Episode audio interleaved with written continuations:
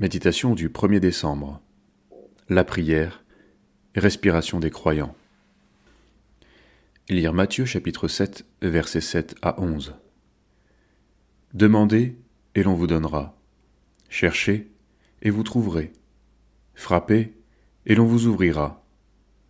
Quel homme parmi vous donnera une pierre à son fils s'il lui demande du pain? Ou s'il demande un poisson Lui donnera-t-il un serpent? Si donc vous qui êtes mauvais, vous savez donner de bonnes choses à vos enfants. À combien plus forte raison votre Père qui est dans les cieux en donnera-t-il de bonnes à ceux qui les lui demandent? Il y aurait tant de choses à dire sur la prière qui est la respiration des croyants. Nous avons besoin de méditer sans cesse ce type de texte pour apprendre à prier comme le Seigneur le demande. Tout d'abord, il faut bien souligner que de nos jours, les exigences sont bien plus élevées que ce dont il est question dans ce texte. Nos aspirations tournent autour du luxe, de l'abondance et du confort. Sans doute, devrions-nous nous demander si parfois nous ne réclamons pas des cailles, comme Israël l'a fait dans le désert.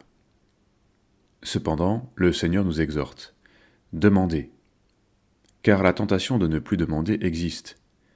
Celle de prier pour les autres, et pas pour soi, aussi. Mais ce sont les impies, les méchants qui ne prient pas. Au passage, nous devons apprendre à faire une distinction que nous oublions souvent. Nous ne sommes pas révoltés à cause des circonstances, mais ce sont celles-ci qui mettent en lumière notre révolte. Certes, le plein exaucement se trouve dans le royaume, mais ici-bas, nous sommes invités à demander et à chercher, sans jamais nous lasser, dans un esprit de bienveillance. Puisque Dieu est bon, nous croyons qu'il saura nous donner de bonnes choses. Toutes les prières prononcées selon la volonté de Dieu seront exaucées même s'il n'est pas certain que nous en verrons l'exaucement.